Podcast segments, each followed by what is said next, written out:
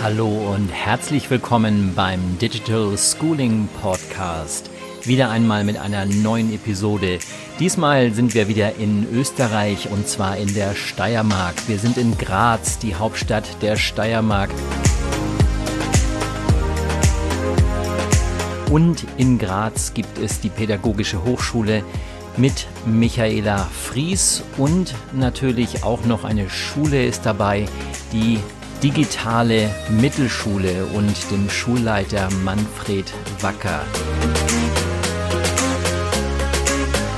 Und die beiden sitzen jetzt auf der anderen Seite der Leitung und hören, was ich sage. Und ich freue mich, dass ich die beiden jetzt begrüßen darf. Hallo, ihr beiden. Vielen Dank für die Einladung. Herzlich willkommen. Ja. Michaela, ich fange mal mit dir an. Du bist von der Pädagogischen Hochschule in Graz. Ähm, was genau machst du da? Und ja, was ist eigentlich deine, dein Bezug jetzt zu der digitalen Mittelschule?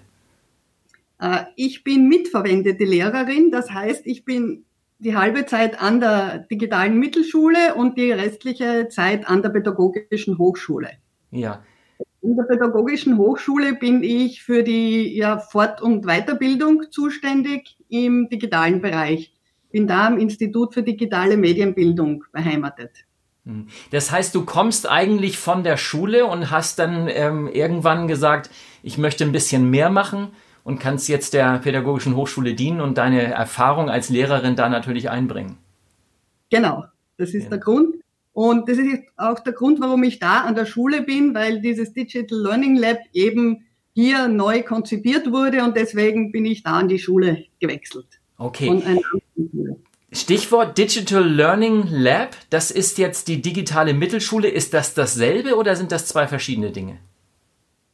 Sind zwei verschiedene Dinge. Aber ich glaube, da kann der Herr Direktor mehr sagen. Okay, alles klar. Ja, Herr Wacker. Ja, die muss kurz geschichtlich ausholen. Ja.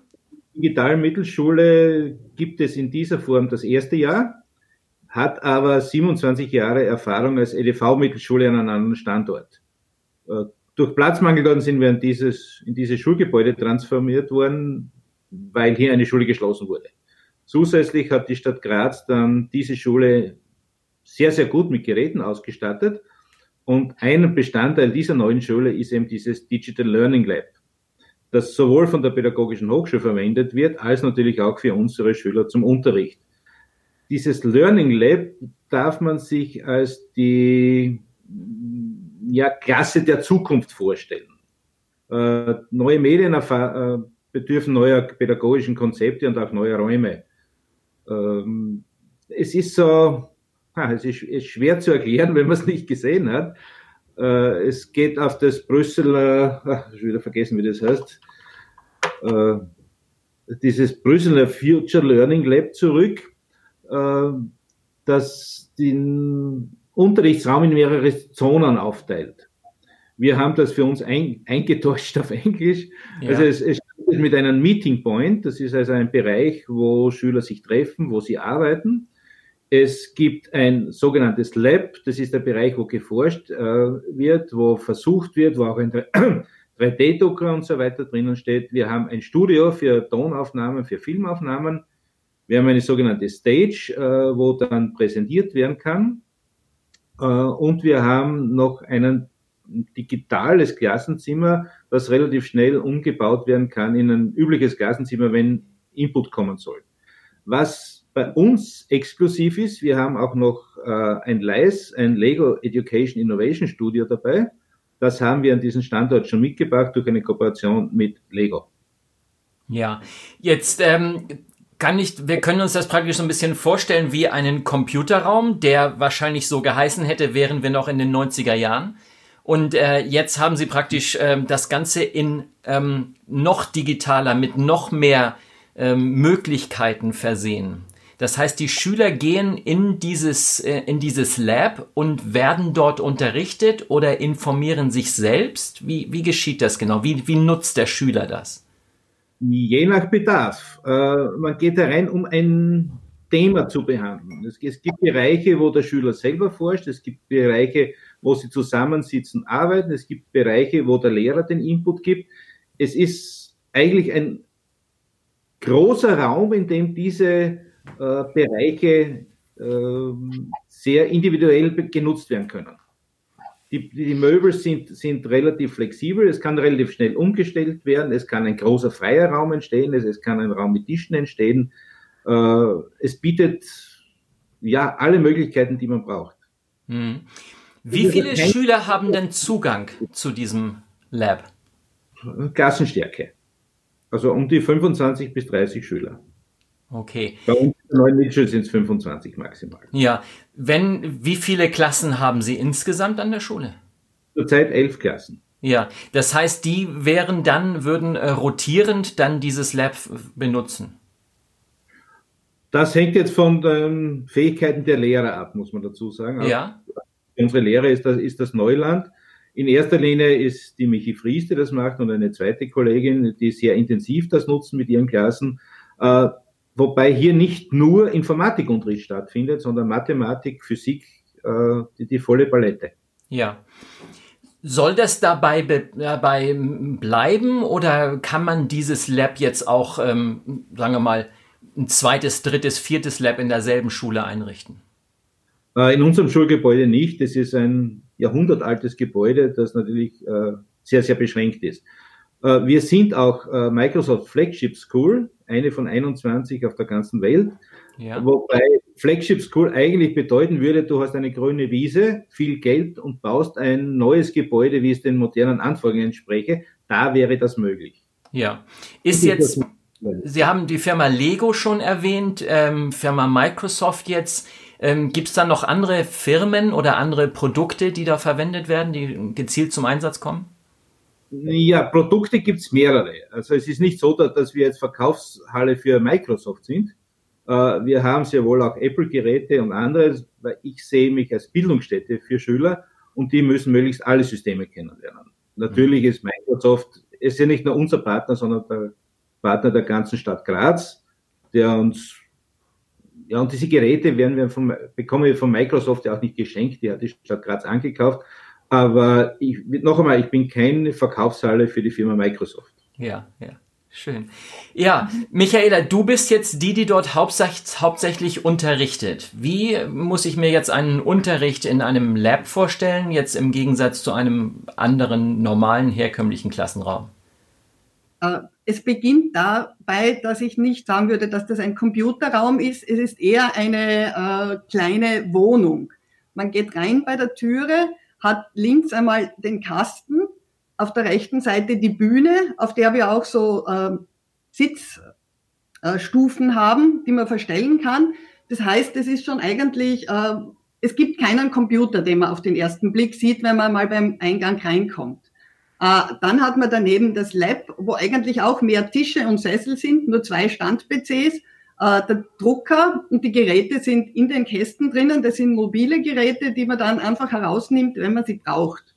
Und der dritte, dann geht man noch einmal, alles ist durch so einen Gang verbunden miteinander kommt man dann in diesen Studiobereich rein, wo eine Glastüre vorne ist. Da sitzen wir jetzt gerade drinnen. Hinten haben wir diesen Greenscreen. Mhm. Wir haben Vorhänge, um das ein bisschen abzudunkeln, beziehungsweise ein bisschen rauschärmer zu machen. Und wenn ich mit meinen Schülern reingehe, haben sie einen Arbeitsauftrag. Jetzt diese Woche, äh, letzte Woche war es zum Beispiel auch einen Podcast einmal zu erstellen und zu testen, wie nehme ich etwas auf.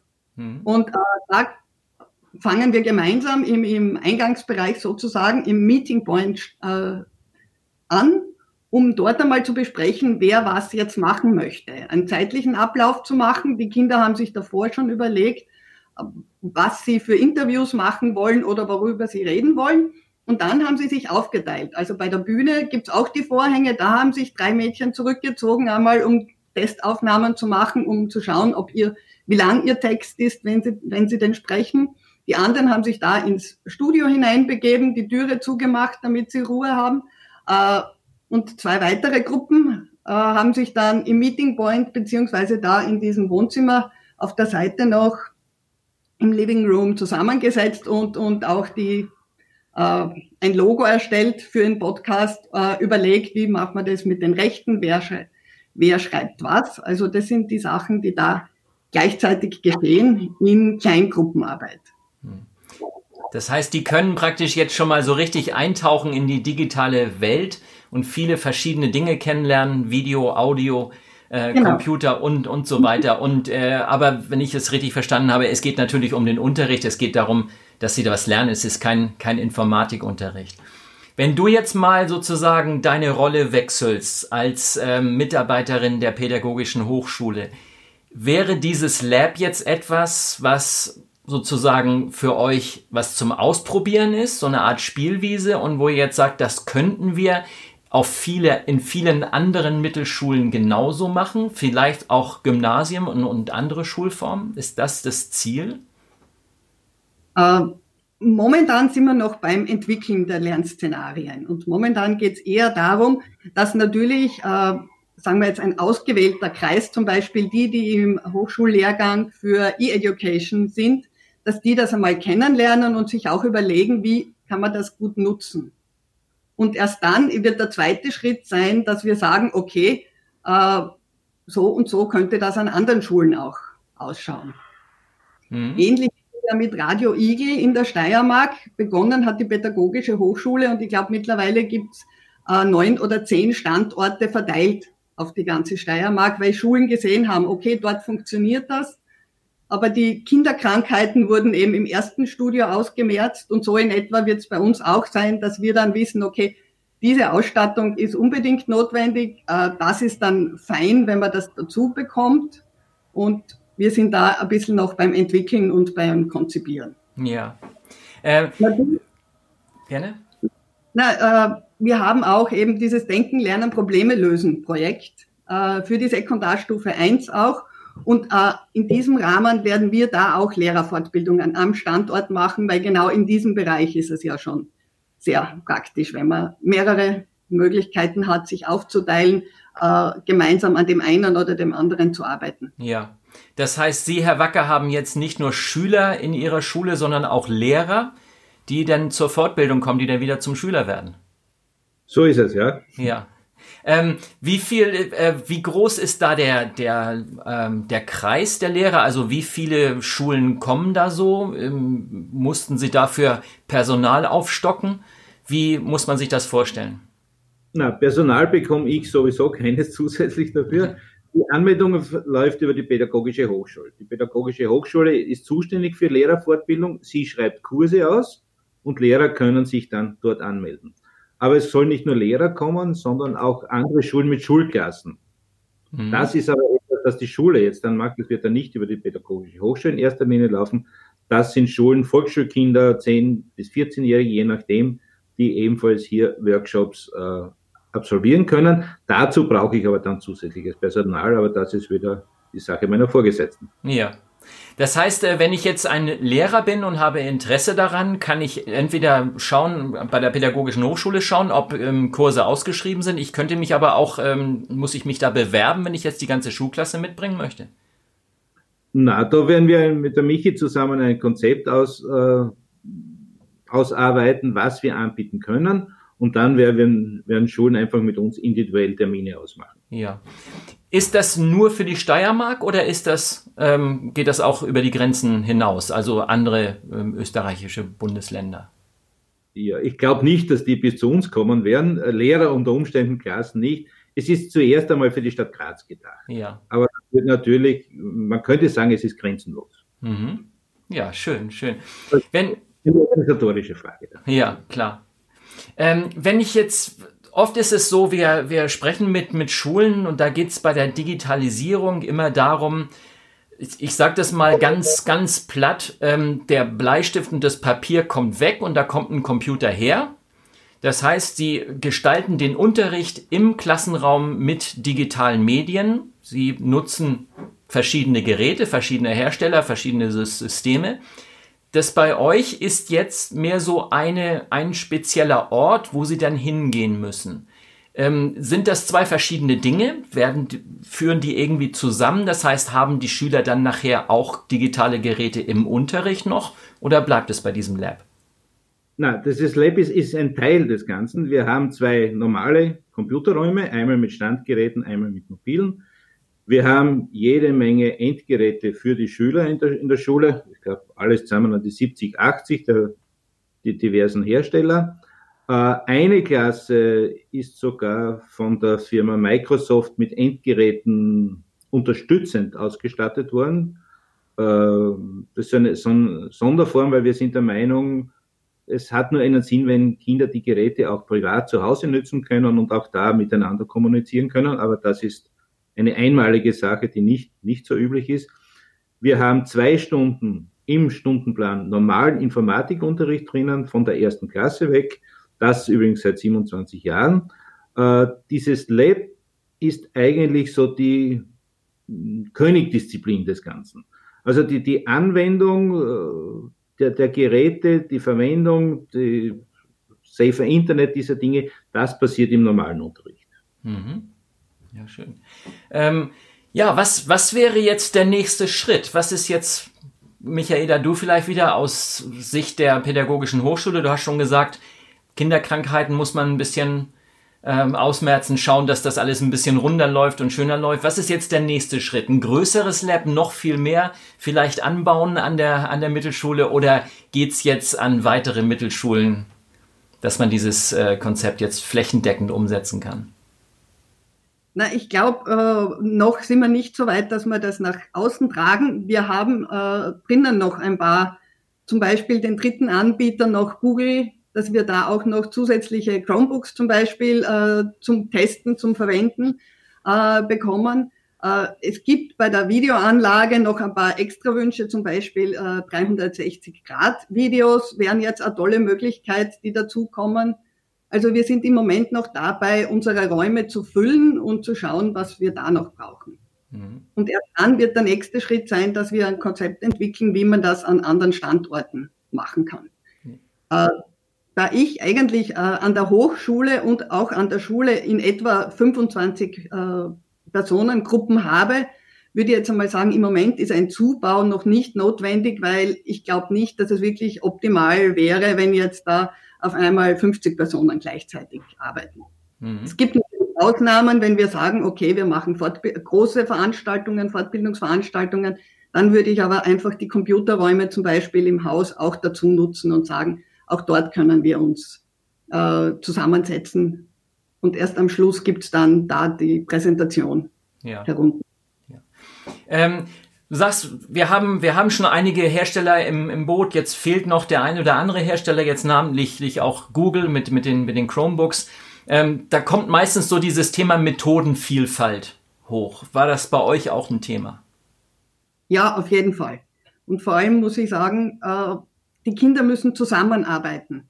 Äh, das beginnt damit, dass sie gemeinsam planen, aber das sollen sie ja nicht nur jetzt am Vormittag auf dem Papier machen oder gemeinsam in einem Dokument, sondern auch am Nachmittag darauf Zugriff haben und vielleicht das auch weitergeben und auch die Eltern äh, einbeziehen und ihnen zeigen, da gibt's das und das. Vielleicht kommen auch Vorschläge dann von daheim, was sie da noch ergänzen könnten. Und da funktioniert leider mit Microsoft die Zusammenarbeit noch nicht ganz so, wie ich es von Google Classroom gewohnt bin, zum Beispiel. Ja. Und brauchen wir, finde ich, brauchen wir da unbedingt eben auch noch äh, die G Suite wieder für die Schule und auch diese Möglichkeiten. Ja, ja. Ja, man kann, man kann lange drüber dis diskutieren, welcher, welcher Anbieter nun der, der bessere ist. Ich sage immer ganz, ganz gerne, wenn ich jetzt der Mercedes-Händler wäre und ihr wärt jetzt BMW-Fahrer, äh, wir würden wahrscheinlich monatelang diskutieren, wer das bessere Auto hat. Ähm, aber lassen wir das mal, lassen wir das mal nebenbei so, so stehen. Äh, wenn ich jetzt zum Beispiel, nur angenommen, ich würde jetzt als Schulleiter zuhören und ich hätte eine Schule entweder in Graz oder in, in, der, in der Steiermark, kann ich mich da bei euch bewerben? Kann ich da äh, mich irgendwo in eine Liste eintragen, wenn ich sage, ich möchte auch so ein Lab in meiner Schule haben? Das hängt jetzt vom, vom Schulausstatter ab. Wir sind eine Pflichtschule in Graz, das heißt, die Gemeinde ist zuständig, in dem Fall die Stadt Graz. Ist man ein Gymnasium, dann ist der Bund zuständig, das heißt ganz Österreich. Hm. Das ist die Frage, wer nimmt Geld in die Hand und stattet dich damit aus. Ja. In und war der Glücksfall, dass diese Schule neu entstanden wurde und die Stadt Graz möchte im Digitalbereich eine der Vorreiterrollen in Österreich und auch in Europa antreten und haben gesagt, hier haben wir eine Schule mit 27 Jahren Erfahrung Wir wechseln den Standort, geben ihnen mehr Platz und geben ihnen die entsprechende Ausstattung. Was natürlich unser Job ist, äh, wir müssen damit etwas Pädagogisches anfangen. Die Stadt Graz stellt ja nur die Geräte her, aber das ist kein Selbstläufer. Das heißt, für mich ist in erster Linie einmal wichtig, ich brauche mehr Lehrer, äh, die so wie, wie die Micha auch dieses Know-how haben, um damit umgehen zu können. Hm. Woher bekommt man diese Lehrer? Äh, zum Teil die Jungen von der Pädagogischen Hochschule, die solche Seminare wie Micha sie macht, ja beziehungsweise Lehrer, die eben sehr intensiv in der Fortbildung in diesem Bereich tätig sind. Ja. Das heißt, ihr an der Pädagogischen Hochschule, jetzt nutzt du deine Doppelrolle, Michaela, dass du einfach sagst, okay, ich muss schauen, dass ich die jungen Lehrer gut ausbilde, so ausbilde, dass ich sie nachher auch dann in der digitalen Mittelschule einsetzen kann. Ja, ganz so einfach ist es nicht, aber natürlich, ich schaue, dass sie alle möglichst äh, weit ihre Kompetenzen äh, erweitern. Und ich muss aber sagen, auch am Schulstandort rede ich sehr häufig mit, mit allen möglichen Kolleginnen und Kollegen und, und sage ihnen, du, das können wir so und so machen und äh, wer Interesse hat, ich biete nächste Woche so Art Sprechstunden an, da können wir wieder ein kleines Thema behandeln und machen. Und auch so werden wir das da im Lab machen, dass einfach einmal die interessierten Kolleginnen und Kollegen zuerst natürlich dann einmal runterkommen, ich ihnen einen Bereich zeige, vorstelle, Möglichkeiten biete, dann den nächsten Bereich und dass äh, eben unsere Lehrer an der Schule natürlich dann auch wissen, was da läuft und was es da gibt und das mhm. dann auch nutzen. Also ja. neben, der, neben der Ausbildung der Neuen ist selbstverständlich die Fortbildung der, sag ich mal, der bestehenden Kollegen ganz ein wichtiger Stand, äh, Standbein. Ne? Ja, wie geht das vonstatten? Also wie, wie bringe ich, wir haben oft das Problem, dass die also jetzt zum Beispiel aus, aus Google-Sicht, ähm, bei anderen Herstellern ist es ähnlich. Äh, es gibt ja Zertifizierungen, es gibt Fortbildungen und das meiste davon ist, ist kostenlos, wenn nicht alles. Äh, wie bringe ich einen Lehrer dazu, wie begeistere ich ihn dazu oder wie zwinge ich ihn dazu, dass er sich fortbildet, dass er sich mit diesen Dingen auseinandersetzt? Ja, die Pflichtschullehrer in, in Österreich haben zumindest einmal die Vorgabe, sie müssen mindestens 15 Stunden im Jahr Fortbildungen besuchen. Am Standort, das ist jetzt Sache des Leiters, äh, sollte eigentlich so eine Art, Anführungszeichen, Liste auflegen, was benötigt die Schule. Das heißt jetzt, nehmen wir mal das Gegenteil, ich bin eine Musikschule, dann werde ich natürlich schauen, dass ich Fortbildung in diesem Bereich habe. Wenn ich äh, eine Digitalschule bin mit besonderen Schwerpunkt, so wie wir, dann lege ich natürlich Wert darauf, dass meine Kollegen in erster Linie diese Fortbildungen besuchen. Mhm. Wobei digitale Grundbildung für alle Schulen verpflichtend ist, aber nicht in dem Ausmaß, selbstverständlich, wie wir das haben. Aber das ist Sache der Schulleitung dann. Mhm. Ja, spannend. Aber, wie wir wissen, mit Zwingern äh, habe ich die wenigste Chance. Genau, genau, ja. Ja, es ist meistens auch, auch mal unsere Erfahrung. Äh, es gibt meistens einige Lehrer, die sind selbst motiviert, die, die fangen schon mal an und die, die äh, kommen dann praktisch gezielt auf uns zu, weil sie die eine oder andere Frage haben. Ähm, ist aber dann meistens nur ein Lehrer von der ganzen Schule. Was meistens sehr gut funktioniert, ist, wenn die Schulleitung einfach eine Vision hat oder ein, ein Ziel hat und ähm, vielleicht auch schon eine Strategie oder Ideen für eine Strategie, um das Ganze umzusetzen. Ja, das heißt, wenn eine Mittelschule jetzt in Graz oder in Steiermark das auch haben möchte, das habe ich jetzt verstanden, dann müsste der Appell jetzt eigentlich an, äh, ja, an, die, an die Städte, an die Gemeinden gehen, an diejenigen, die das Budget verwalten, denn äh, von dort kann, können Dinge, können neue Dinge entstehen. Natürlich ist Geld für sowas nötig und gerade im öffentlichen Dienst äh, ist das immer budgetabhängig, das Ganze. So ja, es war sehr, sehr spannend, euch zuzuhören. Ähm, ja, was würdet ihr jetzt zum Schluss nochmal sagen? Was wäre, was wäre euer Appell an, äh, an andere Schulen, die uns jetzt zuhören? Herkommen und sich das anschauen. Genau. Ja, genau. Den Kontakt dann direkt mit der digitalen Mittelschule, also mit Ihnen, Herr Wacker, oder mit Michaela Fries. Wir legen die Kontaktdaten einfach nochmal in die Show Notes, dass sich das jeder auch nochmal äh, anschauen kann. Zum Anschauen direkt an die Mittelschule, wenn es um Fortbildungsveranstaltungen geht über die Pädagogische Hochschule bei der Micha. Ja, alles klar. Ja, dann bedanke ich mich. Schön, dass ihr da wart, dass ihr uns Auskunft gegeben habt. Und ich wünsche euch natürlich noch alles Gute, möglichst neu. Ihr braucht vielleicht noch die eine oder andere Impfung, weil damit die Kinderkrankheiten wirklich ganz ausgemerzt werden. Und dann äh, schauen wir mal, ob wir ja den letzten Anbieter, den ihr gern noch im Boot hättet, nämlich Google, ob wir den auch noch da reinbekommen. Sehr fein, ja. ja alles klar. Ja, danke. Da, danke. Schönen Tag noch. Baba. Und das war's auch schon wieder mit dem Digital Schooling Podcast. Immer wieder neue Episoden mit interessanten Gesprächspartnern zum Thema digitale Bildung. Wir suchen immer wieder interessante Gesprächspartner, die etwas zum Thema Bildung zu sagen haben oder ganz speziell zum Thema digitale Bildung. Ob Schulleiter, Lehrer oder auch ein Bürgermeister oder jemand, der sich sonst irgendwie mit digitaler Bildung beschäftigt. Meldet euch bei uns, wir würden euch gern interviewen. Die Welt sollte eure Geschichte hören. Und damit verabschiede ich mich und bis zum nächsten Mal. Tschüss.